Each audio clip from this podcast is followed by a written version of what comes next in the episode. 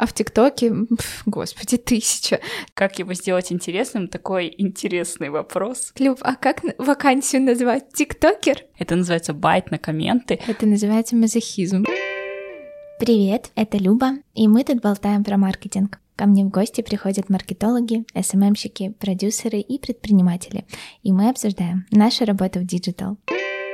Сегодня мы будем болтать с Соней, Соня тикток-продюсер, она уже больше шести лет в сфере видео. У нее есть канал на YouTube, где больше 60 тысяч подписчиков. И на данный момент она занимается продвижением бизнеса в ТикТоке, а также там развивает свой личный бренд. Ребят, нам будет очень приятно, если вы поставите нам звездочки в Apple подкастах и сердечки в Яндекс Музыке. А еще круче, если оставите комментарий. Это очень поможет развитию подкаста. Всем привет! Да, меня зовут Соня. Давайте я, наверное, начну с того, что немножко расскажу свою историю.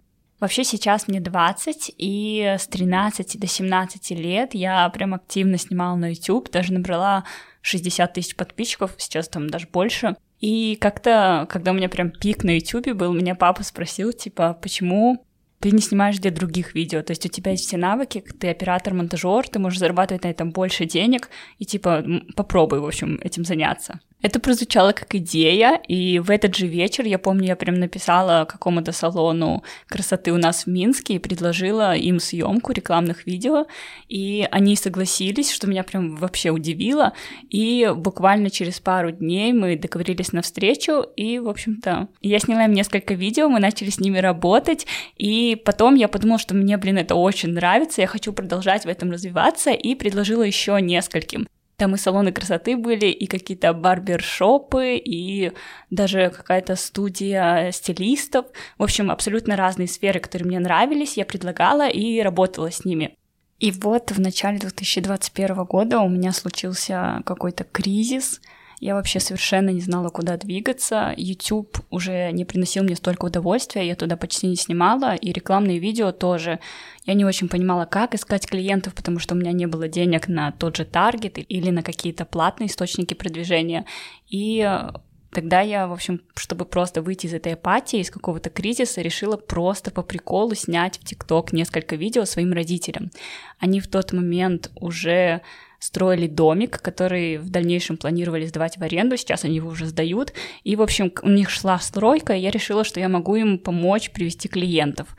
И, ну, вообще без ожиданий, просто мы сняли по приколу несколько видео, еще даже домик э, не был построен, получается, мы о самом домике не снимали, мы просто, по-моему, сняли о том, что какие-то покупки для него или что-то еще, в общем, что-то очень отдаленное на эту тему.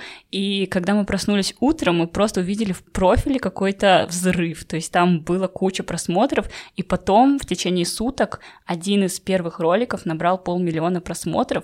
И вы бы просто знали, какой у меня был шок в этот момент, потому что я несколько лет снимала на YouTube, я очень старалась, я там и аппаратуру какую-то покупала, и просто куча форматов, куча роликов, это очень сложный контент, это всегда по несколько минут. Это очень сложный монтаж, который я там тоже изучала в разных программах. И тут я просто по приколу снимаю в ТикТок несколько роликов, просто вообще без всякой мысли, и они набирают там один по полмиллиона, второй тысяч сто набрал, и мы с родителями в тот момент просто обалдели, я продолжила им снимать, ролики продолжали набирать просмотры, а я подумала, что кажется, это уже очень интересно, и я, возможно, нашла то, чем я буду дальше заниматься, потому что это все равно связано с видео, косвенно, даже не косвенно, это напрямую связано с видео, но это немножко другой формат. Это уже не YouTube, это уже не рекламные ролики, которые я снимала там для бизнесов, ну, такие как в Инстаграм для таргета, но это все равно супер интересно, и если оно так классно выстреливает, то, в общем, вдвойне.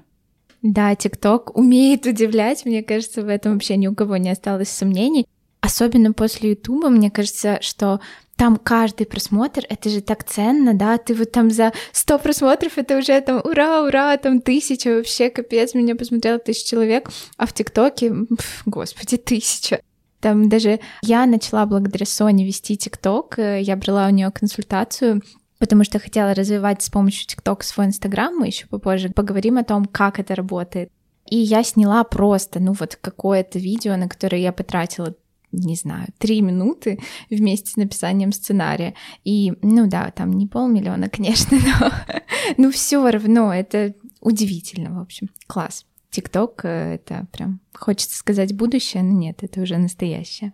Еще хотела сказать пару слов про отличие просмотров на YouTube и в TikTok, потому что реально большая разница в этом есть. То есть, когда у меня набрал ролик в YouTube миллион просмотров, это ну, типа, это реальная узнаваемость. То есть после этого ролика меня узнавали на улице даже пару человек. И это просто просто офигеть.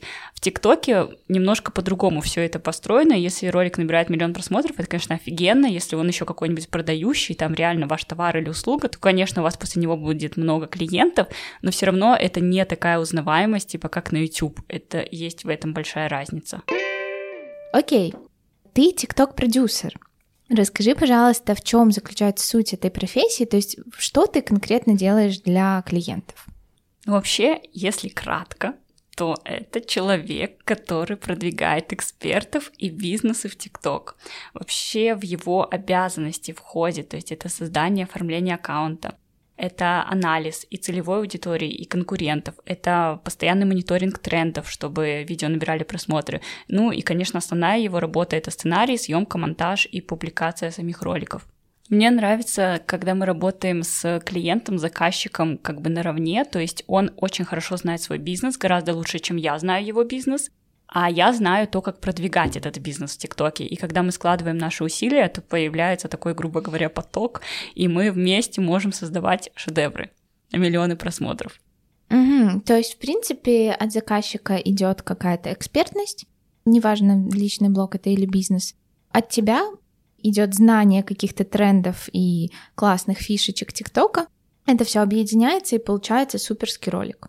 Да, просто еще есть разница, если я просто чаще всего работаю именно с бизнесами, и поэтому вот этой красной нитью чаще всего проходит именно товар или услуга, а это гораздо проще, чем, допустим, личный блог, где просто нет никакой основы, то есть просто я хочу стать популярным, я вот человек, я хочу стать популярным, там нужно действительно раскрыть, что ты за человек и ну, почему тебя вообще должны люди смотреть. В бизнесе все гораздо понятнее, вот есть товар, и его нужно продвигать, и просто вы вдвоем как бы разрабатываете то, как этот товар лучше всего продвигать с заказчиком, и э, потом продвигаете его. Прикольно, поняла. Хорошо, такой вопрос. Уже поздно заходить в ТикТок или еще можно попытаться прыгнуть в какой-то там вагон? Сейчас платформа активно движется в сторону монетизации и становится все больше продающего контента, поэтому я бы сказала, что просто идеальное время. Еще недавно бизнесы вообще не понимали, как развиваться в ТикТок, точно ли им это нужно. Многие думали, что это вообще платформа просто для детей, и там ну, нет никаких клиентов, особенно если товар с высоким чеком и какой-то уникальный, то уж точно там не найти клиентов, но сейчас все больше бизнесменов понимают, что это не так, что это офигенный инструмент для узнаваемости и привлечения клиентов, и, допустим, пройдет еще время и увеличится конкуренция в сотни раз, потому что все больше бизнесов заходит. А еще недавно никто не понимал. То есть сейчас просто вот пик, когда можно заходить и собирать все плоды. Золотое время. Угу, понятненько. А вот кому легче в ТикТоке? Все-таки блогерам или бизнесом. Ты уже сказала, что блогерам, вот а я хочу стать популярным, потруднее раскрыть личность, но в то же время, мне кажется, на личный блог подписаться, ну это как в Инстаграме, ты скорее подпишешься на некоммерческий блог, просто где есть человек, чем ну, например, на какой-то банк. Зачем вообще подписываться на банк? То же самое в ТикТоке. Кому легче? Мой субъективный взгляд, в котором я вот прям уверена, что бизнесом гораздо легче, потому что когда человек подписывается на аккаунт какого-то бизнеса, он туда понимает, зачем он туда пришел. Он пришел, потому что ему интересна вот эта услуга или товар. То есть это по факту потенциальный клиент, тот, которому абсолютно не интересно там сфера стройки, то есть я не строю квартиру, допустим, сейчас, мне вообще это не актуально, я не буду просто подписываться на этот аккаунт. Соответственно, если человек подписывается на вас, а у вас там только про стройку, то значит это ваша целевая аудитория. И это гораздо интереснее, чем просто набирать какую-то аудиторию, которую в дальнейшем будет сложно монетизировать. Только если вы раскрутитесь до гигантских каких-то цифр, тогда к вам уже будут идти какие-то работодатели, точнее, бренды, которые захотят у вас рекламу, а если же у вас небольшие цифры, то тут будет сложнее. Угу. А способы продвижения в ТикТоке отличаются для бизнесов и личных блогов? Я не очень люблю говорить на тему личных блогов, просто потому что у меня уже был опыт в этой сфере, когда я взяла на ведение девочку, ей, по-моему, лет 14 было, и по факту не было никакого стержня, на котором мог бы держаться контент, то есть не было ни услуги, ни товара, ни какой-то особенности, прям такой, которая ярко выраженная. И мы как только не пробовали, мы там и через тренды, и через там что-то про школу снимали, и про что-то еще. И, в общем, ну ни в какую просто не выстреливала. И я считаю это таким одним из своих фейлов. Просто я больше сейчас, и в тот момент тоже, специализировалась на коммерции. И поэтому вот как мы не копали, мы все равно не выкопали эту основную фишку, которую можно было бы применить для популярности. А без нее вообще продвижение ну просто нереально. Слушай, соглашусь тут с тобой на сто процентов. Следующий подкаст будет с просто прекрасной девушкой, с тикток-блогером. У нее больше трех миллионов подписчиков в ТикТоке. Она из Минска, и у нее невероятный контент. Она сама придумывает сценарии про что-то типа ужастиков для детей. Она придумывает персонажей, переодевается, перевоплощается. То есть это прям уже какой-то довольно сложный контент, это не просто ты встал на фоне красивой стены и потанцевал. Это что-то невероятное, правда, очень интересное. И вот мне кажется, с этой стороны личным блогом реально сложнее, потому что, ну, come on, ну, ты такой, такой же, как все остальные. Понятно, что там ты можешь, например, в том же Инстаграме раскрыться как э, не знаю, описать свои мысли в постах, рассказать о себе больше в сторис, получить больше лояльности от аудитории. ТикТок — это все таки быстрый контент, он очень быстро потребляется, и если ты просто человек, скорее всего, если у тебя нет какой-то фишки, каких-то сценариев, наверное, ты там никого не зацепишь. Окей, mm-hmm. а всем ли бизнесам будет хорошо в ТикТоке? То есть, может, есть какие-то сферы, которым, ну, которых либо очень много уже там, либо для которых, ну, просто нет смысла туда заходить? Я придерживаюсь мнения, что таких сфер нет, что в ТикТоке можно продвигаться абсолютно любому бизнесу, просто если это какая-то узкая сфера и, опять же, с высоким чеком, то понадобится больше усилий, больше времени, чтобы получить выхлоп, чтобы получить результат. Но вообще абсолютно любой сфере, ну, не считая тех, которые противоречат правилам ТикТока. У меня, например, есть знакомая, которая реставратор, то есть она занимается реставрацией икон, картин очень старинных, и, казалось бы, очень узкая сфера, ну, реставрация, ну, очень узкая, причем чек тоже высокий, и она снимает контент в ТикТок, и у нее есть клиенты, и причем немало, и она рассказывает, что даже настолько доверие к ней повышается из-за видео, что ей присылают иконы по почте, то есть это какие-то очень старинные вещи, которые очень дороги человеку, и тем не менее их присылают по почту какому-то незнакомому человеку на реставрацию. Это вот настолько лояльность повышается благодаря видео. Переходим к полезной части. Сонь, расскажи, как эксперт, секрет. Как снять видео, которое, как-то говорят, залетит в реки? Давай я тогда начну с того, что каждое видео, оно попадает в рекомендации, это вот к тому, что как сделать, чтобы он залетел в реки. Вообще каждое видео, если в нем нет нарушений, если в ТикТоке не произошел сбой, то оно попадает в рекомендации, и дальше уже вот что такое понятие попадает в рекомендации, когда уже прям залетело. Это значит, что оно набирает много просмотров. То есть оно просто может попасть в рекомендации, набрать 200-300 просмотров, оно неинтересное, и тогда его ТикТок не пропустит дальше. Если оно набирает уже больше, если оно набирает какие-то тысячи, десятки тысяч, то это значит, что оно залетело. И опять же, как его сделать интересным, такой интересный вопрос. Основные моменты для того, чтобы оно набрало много просмотров, это досматриваемость и реакция. Люба, ты у меня была на консультации. Помнишь ли ты, что я тебе это рассказывала? Я двоечница. Вот черт. Ну, короче, тогда я еще раз повторю. Досматриваемость — это когда видео прям досматривают до конца, то есть это глубина просмотра. И важно, чтобы она была большой. Ну, то есть чем интереснее видео, тем больше людей его досмотрят до конца. И реакция — это про комментарии, про репосты, про лайки, про вот это все. Если, в общем, реакций много, то значит тоже видео интересное. И если так вот поверхностно в двух словах, то это основные два ключевых момента, которые нужно учитывать, чтобы видео набрало просмотры. На тех же консультациях я разбираю каждую ситуацию лично, то есть как в этой сфере продвигаться, какие конкуренты используют способы, ну, применяя опять же вот эти два основных момента. Слушай, да, я вспомнила, я вспомнила, не совсем двоечница. Вспомнила, как ты рассказывала на консультации про досматриваемость, что досматриваемость в длинных, например, видео это круче, чем досматриваемость в коротких. Ну, то есть по логике как бы э, надо делать интересные видео, длинные, ну, такие нормально длинные, не очень, чтобы люди досматривали их до конца, и все у вас будет хорошо.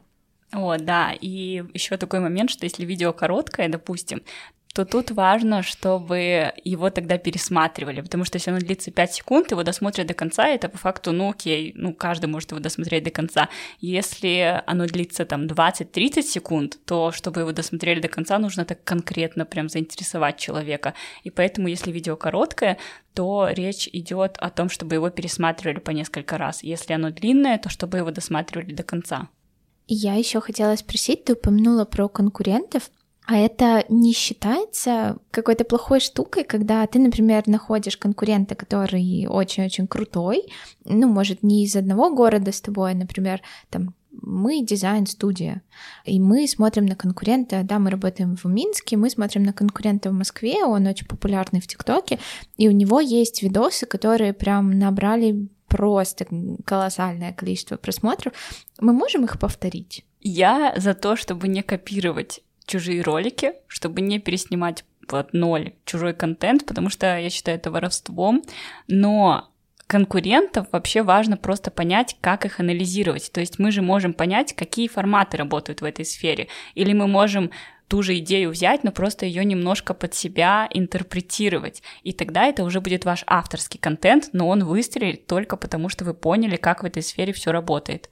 Круто, поняла. Потому что, ну, знаешь, ты листаешь ТикТок, видишь просто миллион под одинаковый звук, одинаковых видосов, на которых меняется чисто там фон и человек. Но это больше, наверное, не про бизнесы, а про просто аккаунты людей. Но я поняла. Вот мы как раз затронули тему, собственно, откуда брать идеи, и про это мой следующий вопрос — Кроме конкурентов, какие еще есть способы найти вдохновение и решить уже, что снимать? Я использую два основных источника. Это анализ конкурентов вот про который мы и говорим, потому что оттуда можно черпать бесконечно, и анализ трендов. И когда мы их совмещаем, то есть мы понимаем, что сейчас актуально и что работает в нашей сфере, то мы можем снять актуальный и рабочий контент, который будет набирать просмотры и продавать вашу услугу или товар. То есть э, не нужно создавать велосипед, не нужно там заново все придумывать, садиться прям за стол с ручкой и с тетрадкой и так, так, что я буду сегодня снимать, непонятно, и не нужно копировать чужой контент. Просто когда смотришь много разных видео, у тебя уже есть такая, как это называется? Насмотренность. Вот, короче, ты смотришь много контента, и потом просто ты понимаешь, что снимать. То есть это уже на автомате. Ты отсматриваешь такой, угу, классная идея, я себе ее сохраню. Или, о, эта идея меня натолкнула на то, что можно снять вот такой вот ролик. И, в общем, так ты развиваешь свою насматриваемость, и потом постоянно имеешь идеи для видео.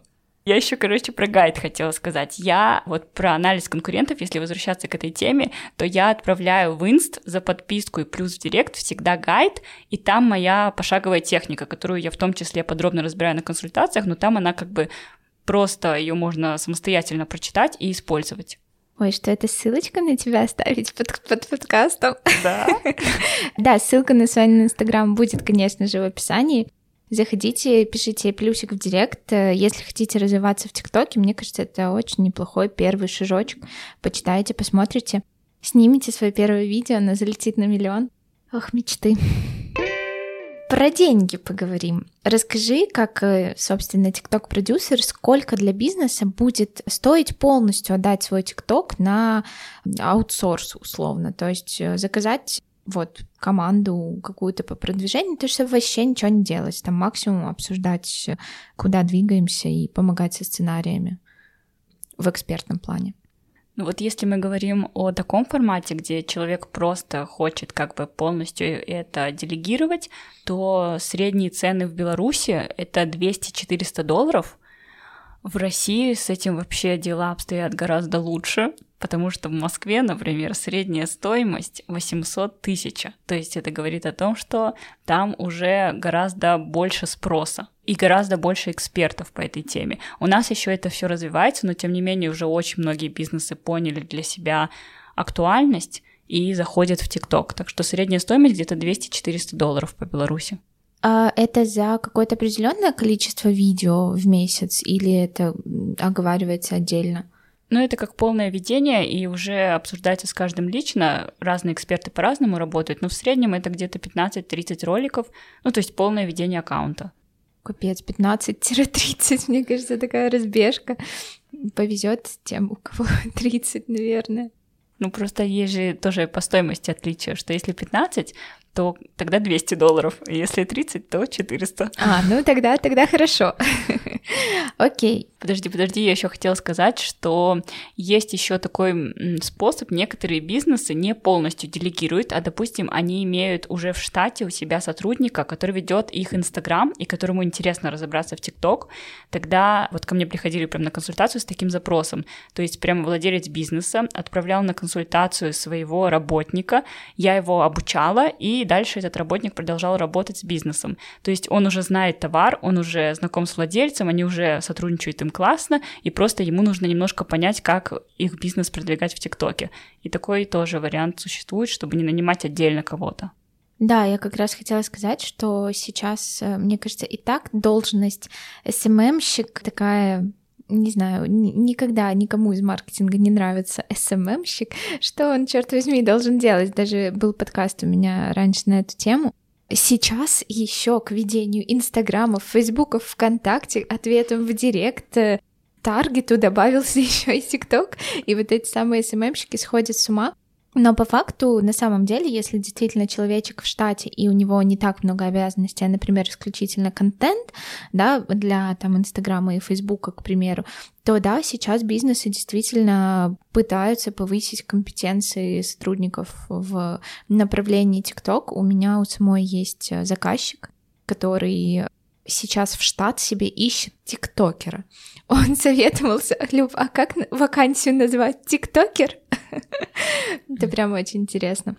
Я еще видела классные примеры, когда берут бизнесы человечка, нанимают, платят ему деньги, и он становится как бы лицом бренда. Такое делали в Инстаграме, но это было ну, как-то, мне кажется, не так сильно развито, как в ТикТоке, что прямо у тебя бренд ассоциируется с человеком, это всегда классно, это всегда хорошо, но это человек, там не владелец бизнеса, если он не хочет светиться, например, да, а просто наемный человек, который вот прям на должности тиктокер находится. Подожди, а зачем бизнесмену брать кого-то, кто еще не популярен, и продвигать его, и, грубо говоря, развивать его личный бренд за свои же деньги? Потому что, ну, бытует мнение, что человеку продвинуться намного легче. Это все с инстаграмов идет, чем какому-то, да, бездушному товару, что на это интереснее смотреть, когда человек там что-то рассказывает. В некоторых бизнесах просто реально надо рассказывать. И просто закадровый голос, он все равно должен быть чей-то. И, например, не хочет бизнесмен, и его сотрудники не хотят сами светиться в этом ТикТоке, им это вообще не надо, они хотят другим заниматься, и, собственно, они берут человека и развивают. Да, они развивают и его бренд тоже. Но и в Инстаграме такое было, и всегда прописываются все риски. Главное — хорошо составить договор.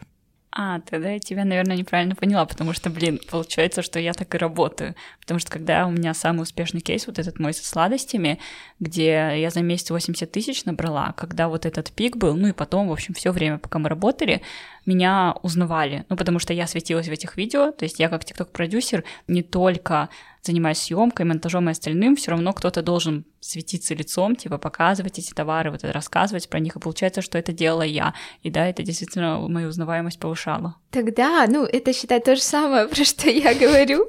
Вот это поворот. Да, это, ну, мне кажется, это вообще супер. Если бизнес не против, если он это понимает, ну, наверное, это важно проговорить, хотя, может, и не надо.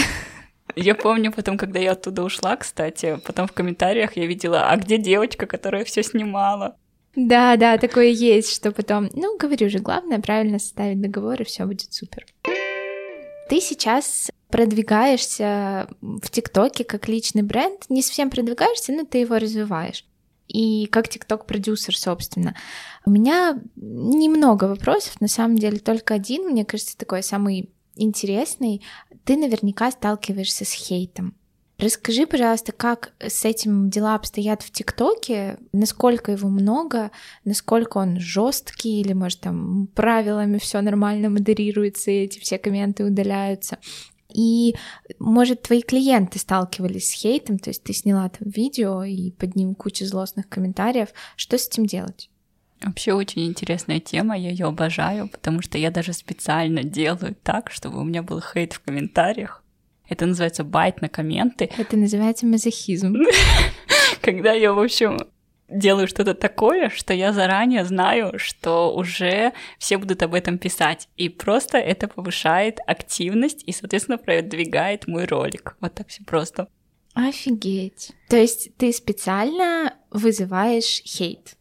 Да, то есть я, например, знаю, что какая-нибудь тема сила мысли, она, ну так, триггерит многих людей. Или же там, где я радуюсь покупке айфона, многих это триггерит, и там, что я не сама заработала на него или еще что-то. И многие обесценивают это в комментариях. Я, зная заранее вот эту вещь, я могу как бы на этом играть. И это будет повышать активность под роликами, и плюс, и потом это даже можно очень интересно выворачивать в свою сторону, допустим, снимая видео-ответы, и продолжая эту цепочку интересного контента и продвижения себя.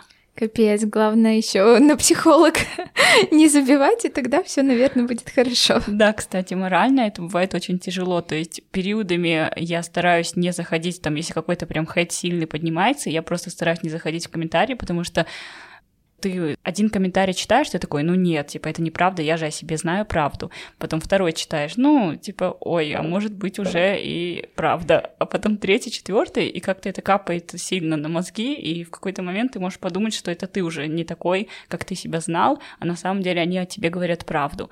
И поэтому морально это бывает сложно, но важно просто, во-первых, понимать, для чего вы это делаете. То есть, если это все для продвижения, то ну, люди не о вас по факту говорят, они говорят о себе, они какую-то желчь и грязь о себе выворачивают, и поэтому смысл на этом концентрироваться, а вы на этом продвигаетесь, то есть вы, грубо говоря, имеете с этого деньги, тогда пускай хейтят, пускай говорят, что хотят, если все это на вашу выгоду играет. Слушай, так интересно, потому что, мне кажется, я с таким мнением еще не сталкивалась. В инсте это работает вообще не так, конечно. Окей, okay, а для бизнесов, например, вот когда у нас под рекламными креативами у моих клиентов есть какой-то негатив, не знаю из-за чего там, из-за слишком высокой цены или из-за того, что они не понимают, что там, не знаю, ну, в общем, какой-то негатив любой. Клиент так переживает, и я его понимаю, это же мой продукт, это же мой бизнес.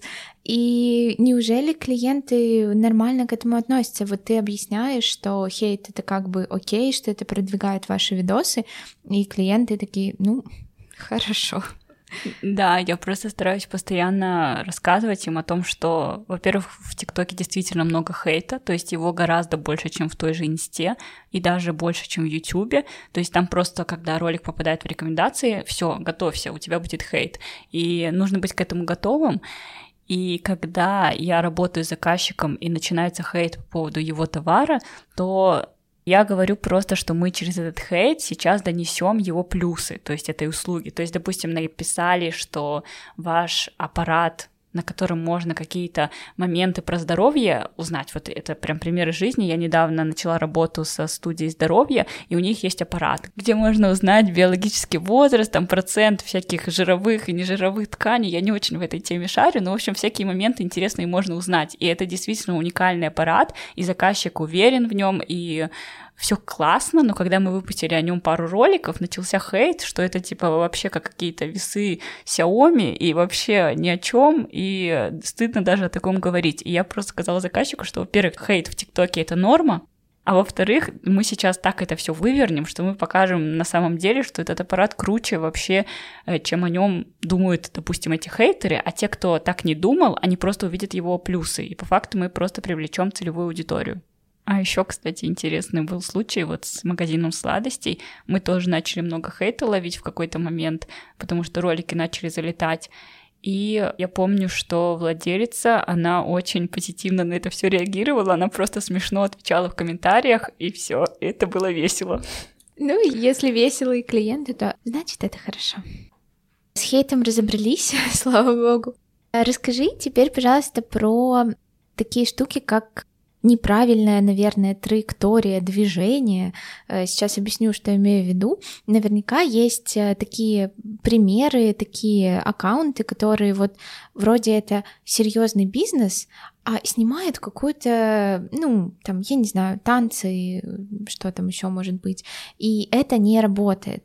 То есть ты говоришь, что ТикТок подходит всем нишам, и я в это действительно верю, но, наверное, очень правильно, очень важно выбрать правильную стратегию движения, там вот, ну, например, если ты хочешь продавать что-то, нет танцевальную школу, то, наверное, тебе не стоит танцевать. Есть такие примеры? Да, я, например, долгое время следила за аккаунтом кофейни.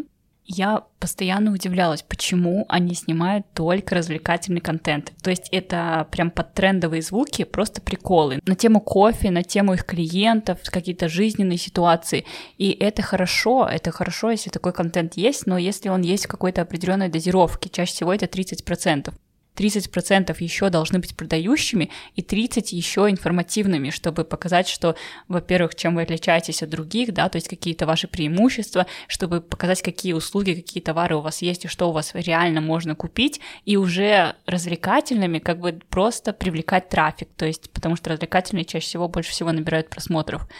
И тогда это норма, но если в контенте только развлекательные ролики, которые просто приколы, то подпишется зритель, которому интересно, ну, в общем, просто посмеяться. Он, может, даже не будет у вас ничего покупать, скорее всего, и будет просто смеяться с ваших роликов, а тогда смысл в этом всем. Поэтому, да, очень важно, опять же, возвращаемся к тому, чтобы проанализировать нишу, проанализировать конкурентов и понять, какие форматы работают.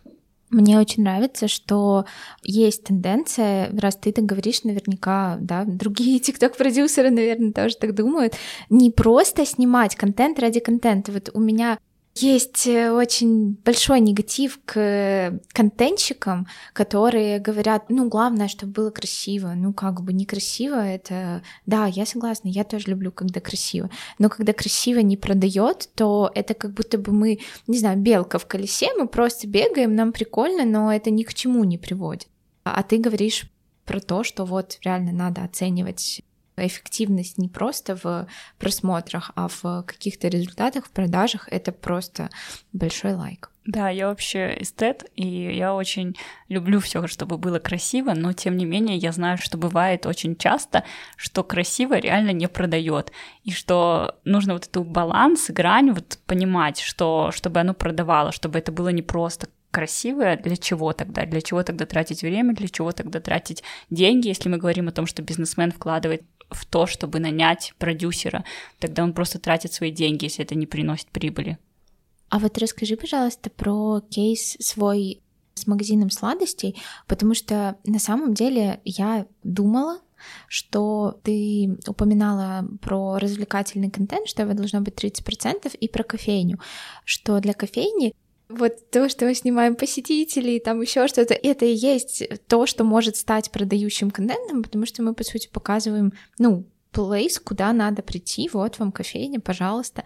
А, оказывается, продающий контент в ТикТоке выглядит по-другому. Вот расскажи, потому что я знаю, это очень сильный твой кейс, прям стояли очереди в магазине. Какими видео ты этого добилась? Кстати говоря, я вот сейчас подумала, это были два видео чисто продающих. То есть они даже были не информативными и не особо развлекательными. И они залетели по 3 миллиона плюс каждая. и меньше, чем за месяц, и поэтому стояли очереди клиентов. Короче, какой это был формат? Это был формат, где мы взяли 5 рублей, сказали, что на них можно купить в этом магазине. Тем самым мы показали, какие товары есть, какие на них цены на эти товары. Плюс это было очень динамично, ярко, интересно. И, ну, в общем, основное, почему оно залетело, это потому что многие россияне не поняли, что такое 5 рублей, почему на них можно купить целую корзину сладостей. Тем самым эти россияне начали продвигать этот ролик. Они просто писали в комментариях, что типа, в смысле, 5 рублей, алло, вы вообще где, что происходит? И белорусы тоже видели этот ролик, потому что он залетает по локации, и получается, что он залетел и на Беларусь, и на какие-то рядом страны, и набрал очень много просмотров, и очень много клиентов пришло. Круто. А нельзя управлять, получается, геолокацией, то есть ты выкладываешь ролик, и он отправляется везде на русскоязычную аудиторию, да? Это моя большая мечта, чтобы можно было ставить геолокацию, и туда бы залетали видео. Но Ой, нет. Было бы слишком просто. Соня, спасибо тебе огромное, что пришла. Мне кажется, мы суперски поболтали. Ребят, заходите в ТикТок, пока не поздно. Это очень продуктивно для бизнеса, и мне показалось сегодня, что это может быть очень весело. Спасибо, что дослушали до конца. Встретимся совсем скоро в новом выпуске.